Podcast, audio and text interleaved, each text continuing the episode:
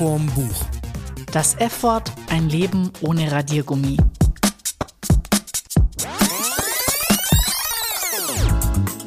Hallo zusammen zu einer neuen Folge von Schuss vorm Buch. Und zwar, es ist unsere 80. Folge. Zu den Knaller. Was? Das ist ja das kleine Tischfeuerwerk hier Wer gezündet. weiß, oder aus was? welchem Song dieses Zitat ist, der kann uns eine Mail schreiben. Und was für ein besonderes Thema haben wir uns wohl zu unserer 80. Folge ausgesucht? Ja, man kann ja ein bisschen drauf kommen. Das F-Wort oder Leben ohne Radiergummi.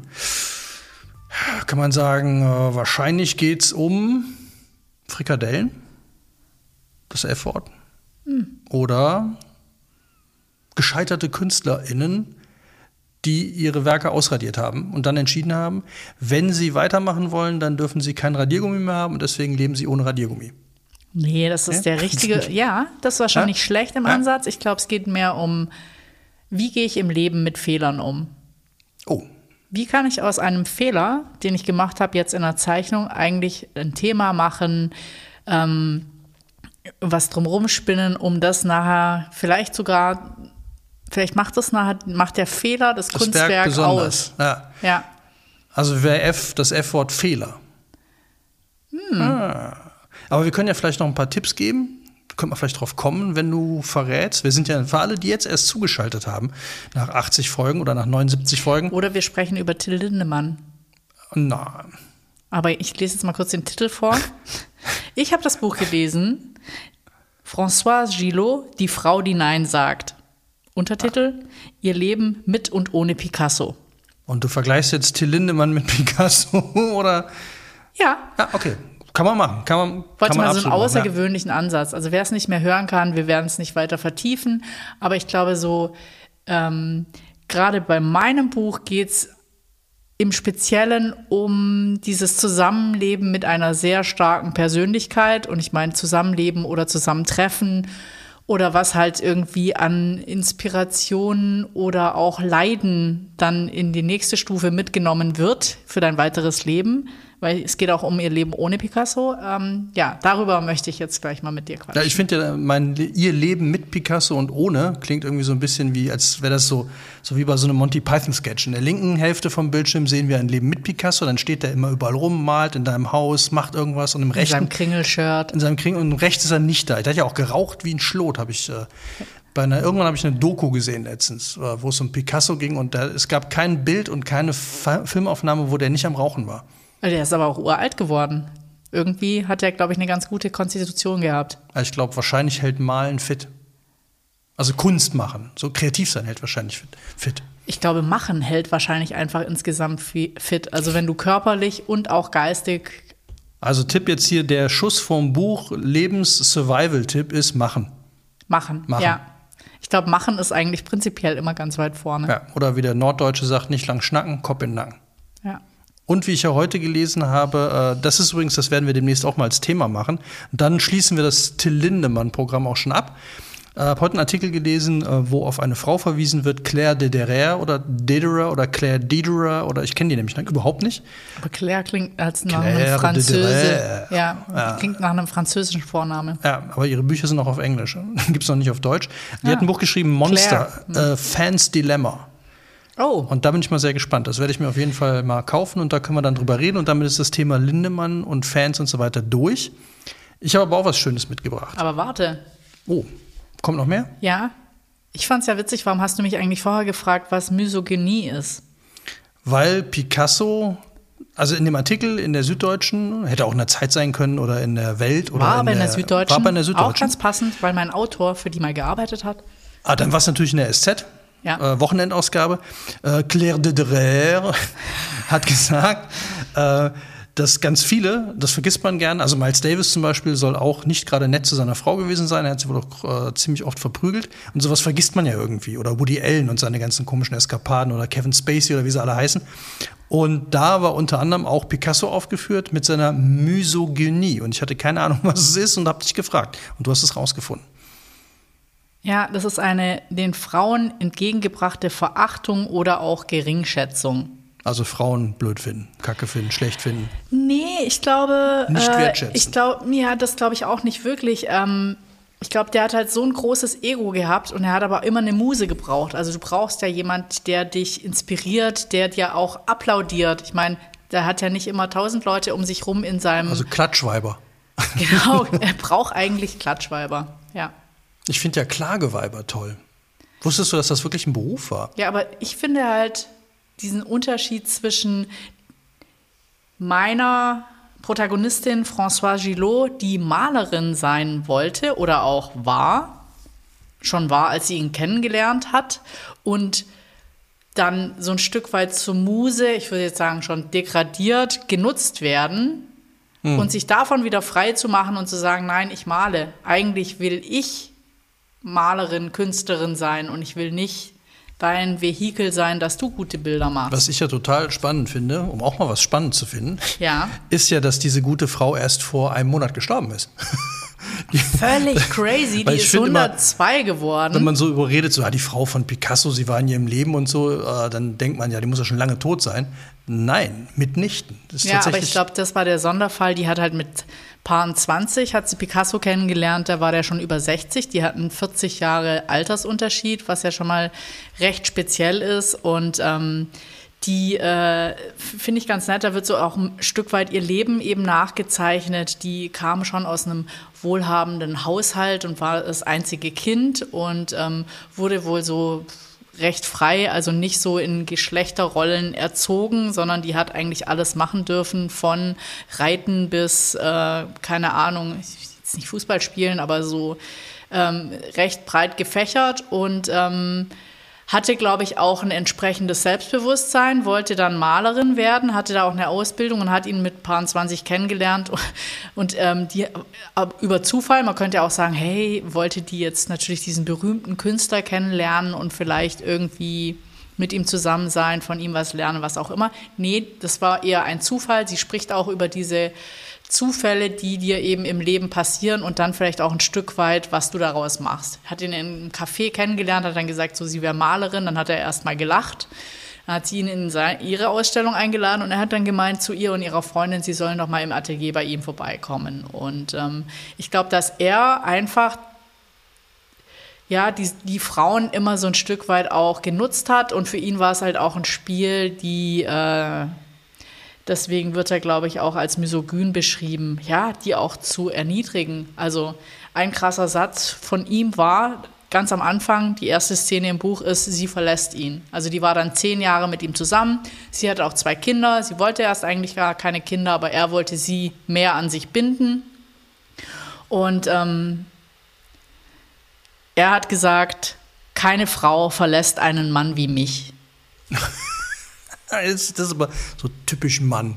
Ja, total krass. Und dann halt so schiebt auch so nach, so wenn du denkst, Leute interessieren sich für dich oder deine Kunst. Nee, no way. Also so ungefähr, dann überschätzt du dich total. Also, dass du das Gegenüber, also der hat, glaube ich, seine Frauen, ja, äh, und da waren ja diverse, also die, die sind, glaube ich, auch großer Teil seines Werks. In all seinen Werken findet man ja seine Frauen und dann auch immer die Überschneidungen, wenn er da irgendwie parallel Frauen hatte und ähm, ja. Aber das ist, glaube ich, oft so, oder? Also das irgendwie, ich erinnere mich dran, hier Frida Kahlo äh, hat ja auch da unter ihrem, äh, wie auch immer er hieß, irgendwie zurückstecken müssen. Diego Riva. Genau, und äh, Dali hatte ja auch äh, eine Muse, die dann irgendwie, also die kennt man halt dann nicht wirklich noch. Ja, aber ich glaube, das Krasse ist ja, das ist so eine, äh, sag ich mal, so eine Künstlerblase oder so eine Generation. Ich meine, die ist jetzt 100 geworden. Das sind Menschen, die sind, 102. ja, die sind halt quasi nach dem Ersten Weltkrieg, äh, also die haben schon den Zweiten Weltkrieg voll miterlebt. Der ist dann geboren 1920, ne? Ja. Ja, dann hast du schon, na gut, den ersten nicht mehr, aber Den den, zweiten mehr, volles Programm. Da bist du dann schon, da war sie dann schon. Ja, wenn du dir halt Teenager. überlegst, ich würde jetzt gerne mal eine Sache vorlesen. So viel zu Frauen, Künstlerinnen von damals bis heute. Ich meine, sie, sie bildet ja eine Spanne von 100 Jahren ab und konnte jetzt ja auch alle ihre Künstlerinnenkollegen äh, Ja, und äh, in, Kennenlernen. in Zeiten von JetGPT und äh, gefälschten Doktorarbeiten äh, kennzeichnen wir das folgende als Zitat. sehr schön. Und zwar nach Harvard. Ja, von Seite 227. Und folgende.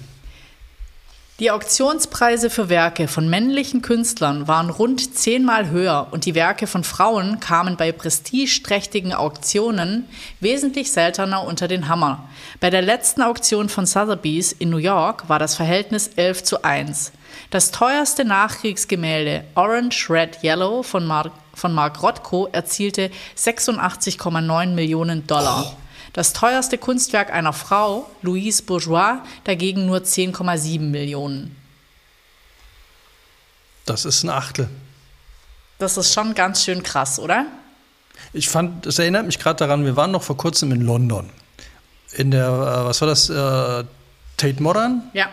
Und da gab es ja einen Raum mit Ausstellungen von irgendeinem Frauenkollektiv, glaube ich. Ja. Die so ganz viele Sachen aufgelistet haben, wie viele Ausstellungen von Frauen, also Einzelausstellungen Frauen in der Tate Modern und, dann, und so weiter gekriegt haben und wie viel Bilder wert sind und, und, und, und, und. Und das war, fand ich total deprimierend. Also aus Frauensicht total deprimierend. Ja, aber hier wird auch die Frage gestellt, so äh, quasi mal überspitzt und schlecht formuliert. Äh, ich lese auch noch mal vor. Auch Seite wieder 228. Ein Zitat. Wie kommt es, dass Künstlerinnen oft im Schatten dominanter, dominierender Männer stehen? fragte sich Françoise. Doch nicht, weil ihr mit Kinderkriegen beschäftigt seid. Ja. Wäre auch mal, gibt es eigentlich einen Fall, kennst du irgendeinen Fall, wo es umgekehrt ist? Ja, ich, also in, in dem Buch finde ich es ja eigentlich sehr schön. Also äh, die Françoise, ich meine, die ist 102 geworden, die hat ähm, auch mehrfach, also sie war dann diese zehn Jahre mit dem Picasso zusammen, die ich ja extrem spannend finde für sie als Person, weil ich glaube, wenn du mit so einem Ego zusammen bist, der natürlich auch so ein Genie hat, dann kannst du auf der einen Seite total viel lernen. Du musst aber wahrscheinlich auch sehr viel Leiden ertragen, Erniedrigungen und so weiter. Aber du nimmst es mit. Und diese Philosophie, so nach dem Motto, äh, sie hat das super schön formuliert. Es ist ja immer so, was machst du aus deiner Situation? Du, du, kannst ja jetzt das Opfer sein oder du kannst da quasi gestärkt, inspiriert. Klar, ist es, es ist ein Teil von dem, was du erlebt hast, aber das ist ja auch, wenn du das für dich als Schatz interpretierst, ist es ja auch wieder eine gute Sache. Und deswegen finde ich sehr spannend, ist auch sehr viel, sage ich mal, Lebensphilosophie von einer, er hat die damals interviewt, da war sie knapp über 90 ähm, von einer alten Dame und die hat dann quasi eine zweite Ehe gehabt, wieder mit einem Maler, der weniger erfolgreich war wie sie, der dann Depressionen hatte, total drunter gelitten hat, dass seine Frau erfolgreicher Kunst verkauft als er selbst. Mhm. Und als drittes, auch sehr interessant, hat sie einen äh, Mann geheiratet, mir fällt der Name jetzt gerade nicht ein, der äh, die, ich glaube, Polio-Impfung, also gegen Kinderlähmung erfunden hat. Und ähm, das Interessante fand ich, dass die in den Gesprächen sich eigentlich gegenseitig gar nicht verstanden haben. Also die haben sich kennengelernt, die fanden sich äh, wohl sehr inspirierend, aber sie hat sich dann aus dieser über Jahre diese Kunstwelt, wo du immer mit deinem Partner in dieser Blase hängst, plötzlich eine so ein Gegenpol mit dieser wissenschaftlichen Welt, dass dieser Wissenschaftler, dieses Institut und das Lustige ist, so ein Lehrstuhl an dem Institut heißt auch nach ihr. Das haben die so nach im Der Nachgang. Nach ihr? So ein komischer Name. Nach ihr? Ja, aber dass quasi, Gilo. äh, dass ein wissenschaftlicher Lehrstuhl nach einer Malerin benannt wird, ist schon einfach eigentlich eine äh, super absurde Situation. Und sie hat das halt total genossen und hat gemeint, so, sie hat da diese ganze medizinische Sprache angenommen, gelernt, damit sie mit ihm und war eigentlich ganz froh, dass sie mit ihm nicht über Kunst sprechen musste, sondern über was ganz anderes. Also da nimmt sie sich auch ganz raus. Das finde ich auch sehr spannend. Also das sie, sie muss da nicht drüber reden. Das ist auch so genauso wie, sie braucht auch keine Motive, sie muss es gar nicht mehr angucken. Ähm, sie hat so viele Menschen studiert, ähm, die kann das einfach alles aus dem Gedächtnis dann zeichnen oder wiedergeben. Es geht ihr immer nur darum, das Wesen der Sache zu erkennen. So. Aber andersrum, ja, also ich glaube, was, mit wem ist Pink verheiratet zum Beispiel? Ich glaube, jetzt so große Künstlerinnen, die verdienen schon mehr Geld wie ihre Männer, um diesen Gedankensprung wieder zurückzumachen. Kennst du den Mann von Pink? Nee. Schau nicht. Aber ist er eine Muse? Er ihre Muse? Das weiß ich nicht. Ich weiß auch meine nicht, Frage ob war die ja eben, kennst du, kennst du Frauen, hinter denen Männer stehen? Also wo der Mann die Muse ist. Du meinst jetzt Künstlerinnen Künstlerinnen, die eine männliche Muse haben. Ich kenne so wenig Künstlerinnen, ehrlich gesagt. Und dann eben in der Malerei finde ich es noch, sind es noch weniger eigentlich oder weniger bekannte. Ich finde, jetzt ist ja schon immer bei den ganzen Festivals geht es darum, oh, wir wollen eine fast 50-50-Quote, was auch schon anstrengend ist, weil es gut, wenn die Frontfrau, wenn es eine Frontfrau gibt, dann kannst du es machen. Aber jetzt so Solokünstlerinnen gibt es ja auch in Relation nicht ganz so viele. Also ich hätte schon Bock, Muse zu sein. Du willst meine Muse sein? Ja, ist ein geiler Job. Muss ich jetzt anfangen zu malen? Ja, kannst du was anderes machen. Malen, Schriftstellen. Und was denkst du, was so eine Muse macht? Rumsitzen, ein Bier trinken. Netflix gucken. Ah. Und wenn du dann irgendwie rufst, so ich brauche eine Idee, dann komme ich kurz vorbei und dann sage ich, hier, da. Und dann hast du eine Idee. Und, das, ah. dann gehe ich wieder runter. Hier, da. Ja, hier, da. Pinsel oben links. Hm. Ja, und dann kann ich mich wieder vor die Glotze knallen und du schaffst das Geld ran mit deiner Kunst. Also so stelle ich mir das Leben als Muse vor, nicht? Äh, ich weiß nicht. Also ich meine, wenn, wenn ich so männerverachtend mit dir umgehen würde, würdest du es dann auch noch gern machen wollen? Ja, solange ich glotzen kann, auf dem Sofa liegen, Bier trinken, kannst du mich auch beschimpfen. Ah. Ja. Kannst du mal, also hätte ich jetzt so. Hättest du jetzt keinen Schmerz mit? Nö, also wenn das Gehalt stimmt. Ja, wahrscheinlich wird es mir, irgendwann wird es mir auf die Nerven gehen. Dann würde ich mich wehren und dann muss halt gucken, ob ich mir dann. Ob du es wert bist oder mir, ob ich mir die nächste Muse nehme. Ja, oder ich suche mir einen neuen Künstler. Kann ja auch sein, ich weiß nicht. Ja. Also ich kenn, du meinst, ähm, wenn du es so drauf hast als Muse? Ja. Also wenn, wenn wir unter unseren Hörenden äh, Musen und Musinnen oder, oder Museln, was ist denn die männliche Form von Muse? Ist Muse ist eigentlich per se weiblich. Ja, nee, das muss Musa. Muso. Muso Schokolade. Also, wenn ich, äh, also wenn hier unter den Hörern Zuhörern eine Muso ist, äh, eine Musa, dann bitte mal melden, ich, damit ich mir mein Berufsbild da genauer zurechtlegen kann, ob ich das wirklich machen will. Ich habe übrigens auch ein Buch mitgebracht und ich werde jetzt auch sofort mit dem Zitat anfangen. Warte, ich muss da noch echt ein muss Zitat von mir. Ich muss gegen Musen. Da geht es eben darum, ähm, Achtung, Zitat. Sie hatte nie Grund gehabt, neidisch auf andere Frauen zu sein, aber sie hatte offensichtlich zu viele ihrer Generationsgenossinnen erlebt, die sich auf der Suche nach Emanzipation gescheitert waren, weil sie aufgegeben und sich mit einem komfortablen Leben in den üblichen Geschlechterrollen abgefunden hatten. Frauen, die mit 20 Nein sagten und mit 35 Ja, weil sie die Courage verloren haben. Françoise hatte immer Nein gesagt, wenn sie, wenn sie es für richtig hielt. Das war keine Frage der Generation, sondern des persönlichen Mutes. Also ich glaube, die äh, redet auch relativ hart über ihre Freundinnen, die, denen sie eben vorwirft, ja, mit 20 willst du noch Künstlerin werden und dann willst du nämlich genau das machen wie du, auf, den, auf dem Sofa sitzen und Bier trinken oder dich quasi ähm, ja, von jemand anders aushalten lassen. Also es wird äh, verurteilt sie halt zu Recht, finde ich. Ja, es ist äh, auf jeden Fall nicht emanzipiert. Nee. Das, äh, und damit kommen wir dann zu meinem Buch. Hm. Ich würde nämlich gerne anfangen, auch mit einem Zitat, aber ich frage dich erstmal was. Kennst du Beate Köstlin? Noch nie gehört. Ich denke, den meisten wird es so gehen. Mir auch. Ich hab, kannte sie auch nicht. Jetzt kommt das Zitat. Mit gerade einmal 17 Jahren beschließt die Burschikose, auf einem Gut in Ostpreußen aufgewachsene Beate, dass in ihrem Leben Träume Wirklichkeit werden sollen. Nachdem sie für kurze Zeit als Au-pair in Großbritannien gearbeitet und auf dem Gut ihrer Eltern eine Hauswirtschaftsausbildung gemacht hat, meldet sie sich in Berlin für die Pilotenausbildung an. Mhm. Sie ist 1937 eine von 60 Flugschülern, die den Flugschein erwerben. Und dabei die einzige Frau. Wow. Geht noch weiter. Nun steht ihr der Himmel offen. Während sie weiterhin als einzige Frau an Kunstflugwettbewerben teilnimmt, beginnt sie ein Praktikum bei einem Flugzeugbauer. Später wechselt sie zu einer Flugzeugreparaturfirma. Ihre Aufgaben? Neue Flugzeuge einfliegen und reparierte Flugzeuge überführen. Was immer sie auch angestellt haben. Weil das für Beate nicht genug Nervenkitzel ist, beginnt sie für die UFA als Stuntpilotin zu arbeiten.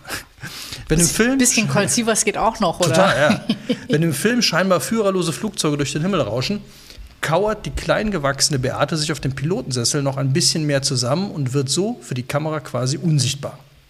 Das ist ja aber mega ungewöhnlich, oder? Und die ist noch richtig jung jetzt. Also die ist, äh, glaube ich, da knapp 20, als sie das alles gemacht hat. Das Witzige daran finde ich, dass alle, die jetzt hören, zuhören, werden sie kennen. Auch du kennst sie. Okay. Ja. Das wird vielleicht klarer nach den nächsten drei Sätzen. Allgemein ist mit Kriegsbeginn, denn soweit sind wir inzwischen, Beates Leben noch ein Tick aufregender geworden. 1939 heiratet sie ihren ehemaligen Fluglehrer Hans-Jürgen Use. Oh mein Gott. That's the point. Es geht um Beate Use, die den meisten wahrscheinlich als Gründerin äh, von Beate Use Sexshops bekannt ist. Was hat die mit 24 gemacht? Äh, mit 24 noch nicht, da ist sie erstmal Witwe geworden. Mit 24 Jahren ähm, stirbt nämlich ihr Mann, der Hans-Jürgen, bei einem Alarmstart 1944, da ist sie 24. Ähm, derweil dringen die Russen immer weiter nach Westen vor. Im April 1945, wenige Tage nach dem Beginn der Schlacht in Berlin, macht sich Beate in einem der letzten Flugzeuge der Stadt auf und davon mit ihrem Sohn. Das Kindermädchen und diverse andere Flüchtlinge sind auch noch mit an Bord. Gemeinsam fliegen sie in den Sonnenuntergang. Happy End. Und dann geht es weiter mit ihrer Geschichte als die Orgasmuse Deutschlands. Das sind wir auch wieder. Das steht hier übrigens tatsächlich. Äh, selbst wenn Beate Köstlin nicht beschlossen hätte, in der zweiten Hälfte des 20. Jahrhunderts zur Orgasmuse der Bundesrepublik zu werden, hätte sie vermutlich allein mit ihrem Leben bis dahin schon für Aufsehen gesorgt. Und was sie dann gemacht hat, finde ich auch wieder lustig. Sie wollte, dass Frauen selbst bestimmen können, äh, wann sie, äh, ob sie Kinder kriegen oder nicht. Und hat dann erstmal die sogenannte Knaus-Ogino-Methode, die mit Temperatur und so weiter zu tun hat, unter Frauen verbreitet und hat Flugblätter gedruckt. Die sogenannte Schrift X. Da legt sie die wichtigsten Voll Fakten. die Pionierin. Ja, total krass. Legt sie die, äh, die Fakten da und verteilt 32.000 Exemplare dieses Flugblatts. Also allein 1977, äh, 1947 schon verschickte sie 32.000 dieser Exemplare und hat damit tatsächlich, das war quasi so der erste Versandhandel. Und hat dann später, weil man das ja nicht Sexshop nennen durfte in den 50ern, hat sie dann äh, Institute für Ehehygiene gegründet. Und hat dann, und da sind wir wieder bei unserem Titel, mit dem Radiergummi, hat dann äh, Kondome verkauft. Und äh, wie es dann weitergegangen ist, das wissen wir ja. Ja, verrückt. Die ist erst gescheitert mit dem Ganzen, als sie die äh, Digitalisierung quasi verschlafen hat. Also So. sie hat halt dann den Versandhandel nicht ins Internet gebracht oder zu spät und hat dann ist das Ganze halt einen Bach runtergegangen. Aber ich finde ähm, eine spannende Frau, sehr spannend alles und äh, kommt aus dem Buch, das ich gelesen habe, nämlich 100 Frauen, die die Welt, äh, die die Welt auf den Kopf stellten, wahre Rebellinnen von Carina Heer. Und das ist die erste Geschichte daraus. Wahnsinn. Ja. Das wird jetzt aber hart für mich. Ich habe eine Frau gegen 100 andere. Ja, also egal, was deine kann, meine, ich, ich finde sofort eine. Ja. Äh, wobei ich zugeben muss tatsächlich, ähm, dass die, die meisten äh, Frauen, das vergisst man relativ schnell, weil äh, es ist viel Geschichte dabei. Also es sind ganz, ganz viele Frauen, äh, entweder die es gar nicht wirklich gegeben hat oder man weiß es nicht genau. Irgendwelche Herrscherinnen aus dem frühen Ägypten, aus der Bibel und so weiter. Aber auch immer wieder echte Frauen, also so die ganzen Königinnen natürlich alle dabei und äh, so Größen wie Calamity Jane, die allen, die Lucky Luke gelesen haben, bekannt ist, als die hosentragende Western-Rebellin. Kennst du, was sind denn so die Frauen, die du aus der Geschichte kennst, die dir sofort einfallen würden? Schnellfragerunde. Schnelle Fragerunde. Jetzt Künstlerinnen oder Egal, egal? Irgend, irgendwelche Frauen. Klar, wie jeder Frida Kahlo Die ist jetzt zum Beispiel nicht drin. ist nicht drin. Die war doch auch eine Mega-Rebellin. Die würde aber wieder gut zu meinem Buch passen. Ja, Kleopatra Kleopatra, ganz klar, ist drin. ist drin. Und warum ist sie drin? Weil sie politisch sehr clever war. Also in Asterix-Heften wird sie ja immer als die Schöne mit der, mit der tollen Nase verkauft, aber die muss wohl sehr clever gewesen sein, weil die sehr gut Ränke schmieden konnte. Also die hat da ja zwischen Cäsar und äh, anderen römischen Herrschern immer irgendwie sich so, so lange gewunden und so lange diplomatisch Beziehungen, bis sie dann äh, alles wieder überlebt hat. Also die muss richtig gut gewesen sein, was so mit dem richtigen Kind haben und so, da muss die ganz äh, gut gewesen sein. Und die dritte? Fällt dir noch eine ein? Ja, im Zaha Hadid fand ich jetzt für mich als Star-Architektin.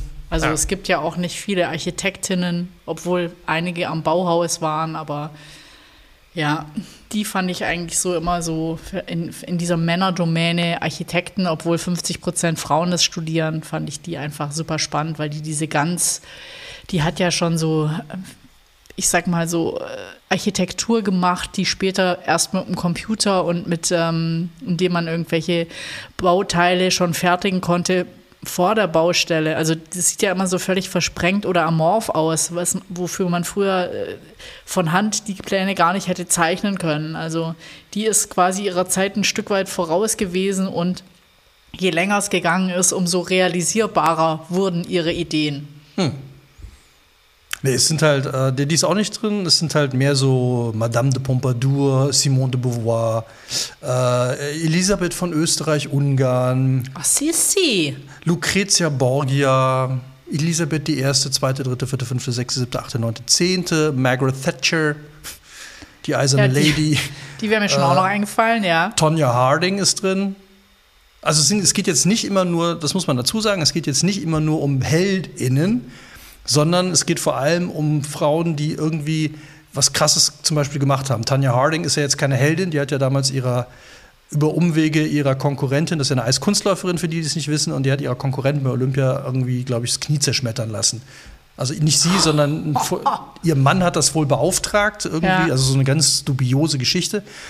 Äh, oder Cosima Wagner, die Frau von Wagner, die ja vorher mit Liszt, glaube ich, zusammen war. Und also es ging immer so, geht immer so ein bisschen um, um so einen Querschnitt, auch sehr sadistische Frauen sind dabei, also Anführerinnen, die dann irgendwie. Äh, du meinst Misogyne? Nee, wie heißt das dann? Femogyne? Femogyne. Nee. nee, ist sogar eine Frau dabei, äh, die vor allem Frauen ermordet hat. Und zwar im ganz großen Stil, so 500, 600 oder so. Wahnsinn. Ja, also es sind auch Massenmörderinnen, gibt es ja relativ wenige. Serienmörder, Massenmörderinnen sind auch drin geht jetzt nicht nur um Heldinnen, sondern äh, auch so Ulrike Meinhof von der RAF, auch hm. eine Geschichte. Ach krass. Ähm, es war, glaube ich, sogar eine der ersten Bankräuberinnen, ist, glaube ich, auch drin. So. Also ganz lustige, äh, ganz lustige Mischung. Nina Hagen natürlich als Rebellin, ja. die aus der DDR dann rüber und, und, so weiter und so weiter.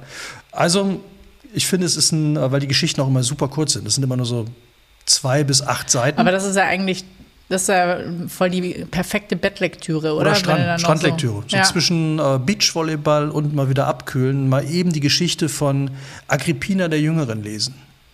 Dann kommt man dann auch so gebildet, gebräunt und gut erfrischt aus dem Tag am Meer zurück. Crazy. Ja. Und es ist nett geschrieben. Also ich finde, die Autorin hat wirklich, ähm, sie hat es nett gemacht, weil sie es auch wirklich so immer wieder mit eigenen ähm, Ideen auffüllt und so. Es ist jetzt nicht so, Margaret Thatcher war die erste, die 1900 blablabla, sondern sie erzählt dann immer so ein bisschen auch aus von ihren Geschichten und warum sie die reingenommen hat, weil es gibt ja mehr als 100 Frauen, die da reingepasst hätten. Aber sie hat immer eine Begründung, warum die drin sind und das ist ähm, wirklich sehr nett. Also es ist so ein ganz, äh, deswegen habe ich es jetzt auch mal mitgebracht, so eine ganz nette Urlaubslektüre und vor allem, die man auch immer zwischendurch, also man kann das Buch einfach immer dabei haben kannst in der Bahn, du hast ein, ja, das stimmt. Wenn das du nur drei Minuten hast du halt eine Geschichte wieder gelesen. Und das finde ich auch mal ganz angenehm. Dass man, und die, was man natürlich dazu sagen muss, also wenn du mich jetzt fragen würdest, äh, was war, wer war Walpurga Hausmännin? Top 3? Weiß ich. Meine Top 3 aus dem Buch? Ja. Also Beate Use, ganz klar, super lustig.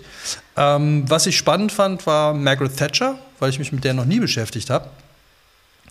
Und natürlich äh, Malala Yus, Yousafzai, die vor dem äh, äh, vor der UNO, glaube ich, die Rede gehalten hat. Das ist eine, äh, die unter den Taliban gelitten hat, die irgendwie sich da, die hat, glaube ich, den ersten Block damals gemacht in irgendeinem verlassenen Tal, wo die Taliban dann die Schulen zugemacht haben. Und dann hat sie dann einen Blogger geschrieben für die UNESCO, für die UNO, ich weiß es nicht mehr. Und hat dann ja auch eine Rede gehalten, weil sie dann ja irgendwie, äh, die Taliban haben sie dann gefunden und haben sie erschossen in den Kopf und in die Brust. Und sie hat das aber überlebt. Krass. Und hat dann diese Rede. Ähm, ja, ja. Ganz krass. Und was ich auch schön finde, ist, sie hat, weil sie auch geschrieben hat, äh, dass sie jetzt nicht das alles super durchrecherchiert hat, sondern einfach auch viele Quellen genutzt hat, die online sind, hat sie halt ein Riesenverzeichnis von ähm, Online-Quellen angegeben, weil es sind natürlich auch viele Märchen drin. Also Maria Magdalena und irgendwelche Hexen aus dem 16. Jahrhundert Wo du einfach selber, wenn du Lust hast, kannst Die du noch Bibel mal als. Märchen? Die Bibel, das ist eine Riesenmärchengeschichte. äh, und da spielen Frauen ja jetzt auch nicht so die Wahnsinnsrollen. Aber du guckst die Außer ganze Zeit schon so, Maria. du guckst jetzt die ganze Zeit so, als würdest du, wolltest du jetzt genau da reingrätschen. In die Bibel als Märchen oder was? Nee, du hast gerade auf den Zettel gezeigt da und es klang jetzt so, oder sah für mich jetzt so aus, als hättest du gerade noch eine äh, total passende Geschichte. Nee, leider nicht wirklich passend. Also was ich äh, lustig fand an dem Buch war, wir suchen ja immer zwei passende Bücher raus, mehr oder weniger über den Titel. Wir haben die dann, meistens suchen wir sie raus, bevor wir sie gelesen haben. Manchmal passt es super gut, manchmal nicht so. Ich hätte jetzt das Buch vielleicht sogar kombiniert mit Rick Rubin, für alle, die noch nicht in die Folge reingehört haben. Da geht es um den äh, bekanntesten und erfolgreichsten Producer und ähm, seinen Umgang mit Kreativität, mit ähm, Energie, mit, ähm, ja, keine Ahnung, mit Zuhören. Also ich glaube eigentlich, hauptsächlich geht es ihm ums Sein, wie man selbst kreativ ist und, und Dinge erschafft.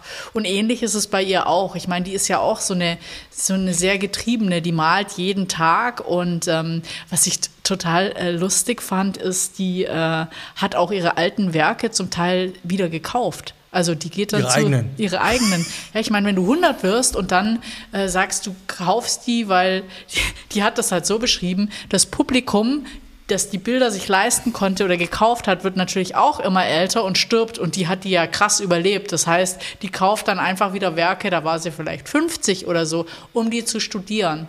Also nicht um die zu übermalen ja, ja, oder ja. so, sondern die hat in ihrem Atelier wohl echt dann auch einige von ihren älteren Werken, die sie dann einfach, dann hockt die sich da rein und ersteigert das und äh, ja, das fand ich irgendwie Ich hab mal- crazy. Ich habe mal auf dem Flohmarkt in Köln CDs verkauft. Und dann stand irgendwann einer vor mir und der hat eine CD rausgesucht und ich habe jetzt, ich, ich weiß nicht mehr wirklich, wie die Band heißt. Es war ein Trio, ein deutsches Trio. Und der nimmt die CD raus, ich gucke den so an und ich denke, den kenne ich doch. Und dann, ich hab ewig gebraucht, guck so und, und ich so, Entschuldigung, kennen wir uns irgendwo her? Und dann meinte er, ja, er wäre der Schlagzeuger von dieser Band. Und dann fiel es mir wieder ein, dass ich diese Band nämlich mal damals für WDR interviewt habe, ein Jahr oder zwei Jahre vorher. Die haben sich dann aufgelöst. Und das war der Doc. Doc war der Schlagzeuger. Und dann habe ich, du kaufst doch jetzt nicht ernsthaft deine eigene CD von mir zurück. Und er meinte, doch, er würde jetzt überall auf allen Flohmärkten rumlaufen und äh, würde überall die CDs seiner Band kaufen. Hat mir drei Euro in die Hand gedrückt oder ein fünf und dann ist er gegangen. Ich dachte, ey, was ist denn das für ein crazy Kram? So, dann ist der wirklich zu jedem CD-Stand und der hatte nachher, ich sag mal so, bestimmt 20 CDs und ich wette, dass das alles nur die eigenen waren. Und ich habe aber keine Ahnung, warum der das gemacht hat. Ich war so baff, dass ich dann irgendwie, ich habe vergessen zu Schade, fragen. dass du nicht gefragt hast. Aber das fand ich irgendwie eine lu- lustige Idee, weil ich meine, warum? Weil, also ich meine, bei ihr verstehe ich das, wenn du jetzt irgendwie zehn Bilder, die sind ja alle unterschiedlich. Aber Ja. wenn er zehnmal dieselbe CD Nee, da kauft, das ist verstehe ich's ja, auch null. ist ja exakt dasselbe drauf. Also ich glaube, ich habe noch zwei, drei echt nette Stories aus ihrem. Also ich finde, dieses Buch ist definitiv lesenswert, wenn man sich eben für äh, auch Sinn des Lebens interessiert, weil ich glaube, sie beschreibt einfach ganz schön, ähm, was sie an, antreibt oder angetrieben hat. Und ich meine, die hat ja, äh, ja ein super langes Leben gehabt von, äh, es sag mal, mit um die 20, diese zehn Jahre mit Picasso, die waren sicher um es Französisch extraordinär, ja, also Oh. die, kannte, die, die hat, ist von Matisse gemalt worden, kannte Georges Braque und so weiter und der Autor fragt auch immer mal wieder nach, wie ist es, wie empfindet sie denn die Kunstwelt von heute und dann sagt sie halt auch so, sie will sich gar nicht groß mit den amerikanischen Künstlern auseinandersetzen, wenn man eben diese ganzen französischen Künstler kennt. Übrigens, an der Stelle möchte ich mal ganz kurz reingrätschen an alle, die jetzt zuhören. Wenn ihr auch mal kreativ werden wollt, dann schreibt uns doch einfach mal eine richtig kreative Kritik auf Apple Podcast oder bei Spotify zu einer einzelnen Folge oder über den Gesamtpodcast und haut noch direkt fünf Sterne dazu. Ja. Aber dann, wir wollen jetzt schon was Kreatives. Also so Ja. nicht, ey, voll der schöne Podcast, sondern ein Podcast, der mich äh, zu und dann kommt irgendwas Ja. gebracht hat. Ihr könnt auch gerne ChatGPT fragen. Das ist super kreativ, wenn ihr ChatGPT fragt. Also liked uns, äh, würden wir uns total drüber freuen. Und äh, ihr könnt auch sehr kreativ euren Freunden und Freundinnen von uns erzählen. Äh, ähm, damit die auch diesen Digga, Podcast was ist das jetzt für eine Werbepause? Ich erzähle gerade von dem Buch und du machst hier so voll Ja, ich habe hab von JetGPT, hat mir gesagt, ich muss es äh, zwischendurch machen. ah, Ja. Ich habe gefragt, ChatGPT. danke, dass sag- jetzt alle abgesprungen sind. Sag mir, wann ist der beste Zeitpunkt? Und er hat gesagt, Ja. genau nach 35 Minuten. Ist natürlich blöd, wenn ein Podcast nur 15 Minuten lang ist. Ja. Aber wir haben es ja, wir schaffen das ja meistens dann doch mehr. Aber jetzt darfst du wieder zitieren oder erzählen. Ja, jetzt hast du mich voll rausgebracht. Jetzt muss ich woanders ansetzen. Also eben über den Sinn des Lebens, das fand ich äh, super interessant. Und dann ähm, äh, trifft dieser Autor, trifft die Frau ja mehrfach in ihrem äh, Atelier in New York oder auch in Paris. Und äh, die hat sich das äh, New Yorker Atelier finanziert. Picasso hat ein Bild von ihr gemalt. Also es ist eigentlich auch eine nette Geschichte, und zwar die äh, Femme Fleur. Also äh, quasi eine äh, Frau, die aussieht wie eine Blume oder eine Blume, die aussieht wie eine Frau. Und zwar hat Matisse sie gemalt und da hatte Picasso sie noch gar nie gemalt. Also hat Matisse, sie hat den kennengelernt im Atelier, dann war Picasso so ein Stück weit äh, irritiert und ähm, hat dann gedacht, ja, er muss sie auch mal malen. Also er hat ja gar nicht als Muse, manche Musen werden ja auch ganz oft äh, und viel gemalt. Auf jeden Fall hat er dann genau dieses eine Bild für sie gemalt und ihr auch geschenkt.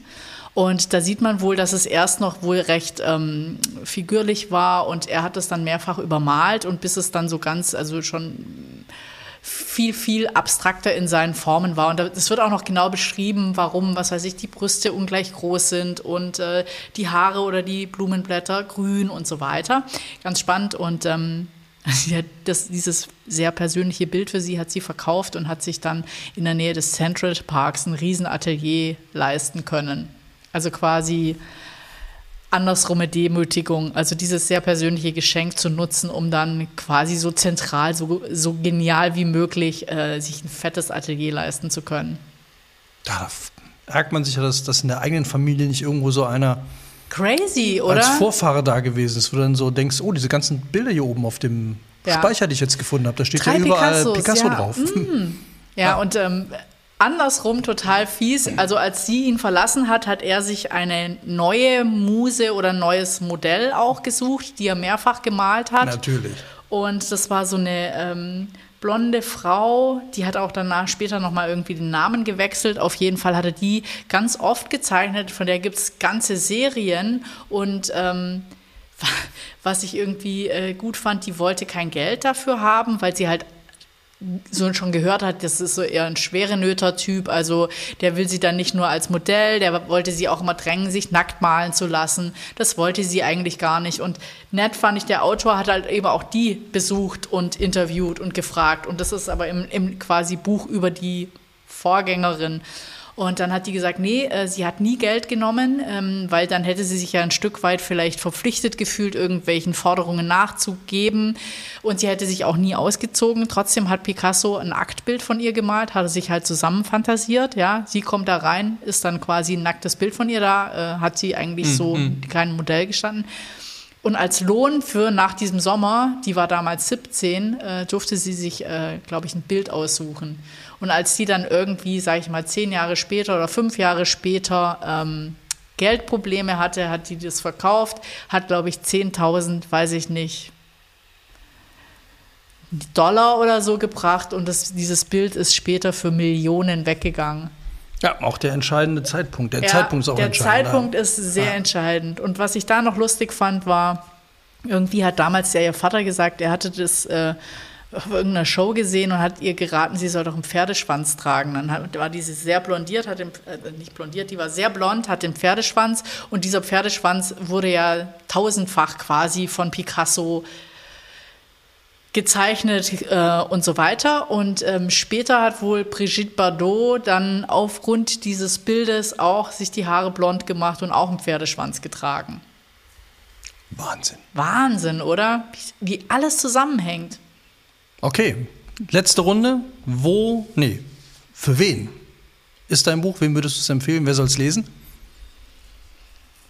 Ich glaube, für alle, die sich äh, für Kunst interessieren, ist es natürlich super interessant, weil ähm, er geht halt so hin und lässt sich mehr oder weniger in fünf Lektionen auch so ein bisschen Zeichnen äh, beibringen und die haben sehr schöne, sag ich mal, Gespräche über da wird immer so ein ähm, Vergleich gezogen zwischen, wie, wie interviewe ich jemand, wie schreibe ich ein Buch, ein Artikel, ein was auch immer, Porträt über jemand, äh, parallel zu, wie, wie zeichne ich ein Bild oder wie fange ich an. Sowas wie erstmal benutze ich flüssige Farben, damit alles im Flow ist. Und wenn ich nämlich, äh, wenn ich das tusche, dann ist es schon, das ist der letzte Schritt. Also dann kannst du nichts verändern. Zurück zum Radiergummi das hat ihre Mutter ihr beigebracht, so nach dem Motto, jeder Strich ist wichtig, konzentriere dich bei jedem Strich.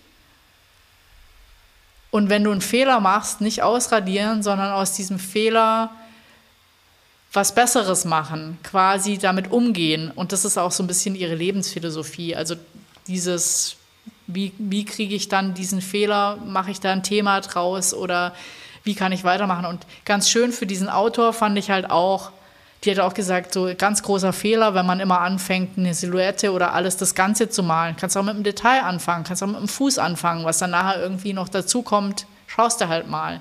Du musst halt irgendwie das Wesen des Dings erfassen. Und wer auf sowas steht, also dieses Gespräche über Kunst, Gespräche über Schreiben, Gespräche über ja, was macht denn dann auch dein Leben aus? Wegen, das heißt ja auch vor und nach Picasso, dein Leben ist ja nach Picasso nicht vorbei, nur weil du jetzt mit einem Genie zusammen warst, sondern was du draus gemacht hast und wie, was dir wichtig ist. Und schön finde ich ja so ein bisschen, dass sie sagt, die Frauen heute sind viel freier, weil sie können sich halt Sie können sich halt aktiv entscheiden, ob sie quasi ihren Träumen folgen wollen und sie selber sein oder ob sie sich sag ich mal, männlichen System unterordnen wollen. Also sie sagte, heute funktioniert das viel einfacher wie früher. Insofern ist es ein Stück weit auch ein feministisches Buch, jetzt nicht ultra krass, aber diese Frau ist halt krass. Ihre Ansätze sind halt irgendwie schon sehr straight und ähm, aber auch faszinierend. Ich meine, die ist in dieser Künstlerblase unterwegs gewesen. Das erzählt die auch, spricht viel über Malerei. Also für Menschen, die sich dafür interessieren, ist dieses Buch absolut geeignet. Und man kann es auch, es ist nicht so, es sind nur 220 Seiten, also auch was Gutes für ab 35 Grad. Alles klar. Bei Musikern geht es übrigens ein bisschen anders mit dem Fehler. Machst du einen Fehler, musst du ihn nur immer wiederholen, dann glauben alle, gehört dazu. Also mein Buch kann ich allen empfehlen, die einfach mal einen Einblick in äh, ganz viele Frauengeschichten ähm, in der Geschichte haben wollen und äh, was lesen wollen, wo sie immer mal kurz zwischendurch quasi eine kleine Geschichte wegsnacken können.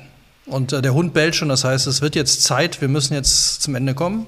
Ich möchte noch ein Zitat von ihr bringen. Ein Zitat, deswegen Achtung jetzt nach Harvard, Zitatseite. 229, ja. ziemlich, zu, ziemlich zum Schluss. Aber viele Frauen haben nicht den Mut, ihre Grenzen zu überschreiten. Niemand hat sie ermutigt, sie selbst zu werden. Und dieses Buch finde ich wirklich schön, weil das auch so, ja, es gehört Mut dazu und es gehört aber auch vielleicht so ein Stück weit so äh, Mut zu vermitteln dazu. Ähm, wo du es gerade sagst, wie geht es eigentlich für Collins? Keine Ahnung. Jetzt, wo Tina Turner gestorben ist, lebt er eigentlich noch? Werden wir bis zum nächsten Mal rausfinden und ansonsten immer dran denken, das Universum erklärt nie warum. Sagt nie warum. Sagt nie warum. Das Universum sagt nie warum. Mhm. Alles klar. In dem Sinne, wir haben Werbung haben wir schon gemacht. Ja. Liked uns und so weiter. Hatten wir alles schon. Bitte zurückspulen äh, auf Minute 35, dann könnt ihr alles nochmal nachhören. Und ansonsten freuen wir uns äh, auf Folge 81, in der es, glaube ich, so viel kann man schon spoilern, wieder um Bücher geht. Es wird, glaube ich, hart, weil ich habe mir einen Schinken rausgesucht, auch was für oh, Vegetarier. Ein Serrano oder ja. ein Parma? Nee, schon Serrano. Schon Nee, ist ein ganzes Bein. Äh, über 500 Seiten. Also oh, es wird oh, oh, richtig wird hart, hart, für mich. Ich lege mich für euch ins Zeug. Ich habe, glaube ich, nicht ganz so viel vor der Nase, aber dafür sehr viele Autoren. Hm. Das ist nämlich wieder ein Sammelband. Ist das jetzt so dein neues Hobby geworden, Sammelbände zu besprechen? Ja, ich bin jetzt aus meiner äh, Biografiephase raus und ich trete jetzt in meine Sammelbandphase, bevor ich mich dann ganz meinem Leben als Muso widme. Mhm. in diesem Sinne. Macht's gut. Ciao. Tschüss.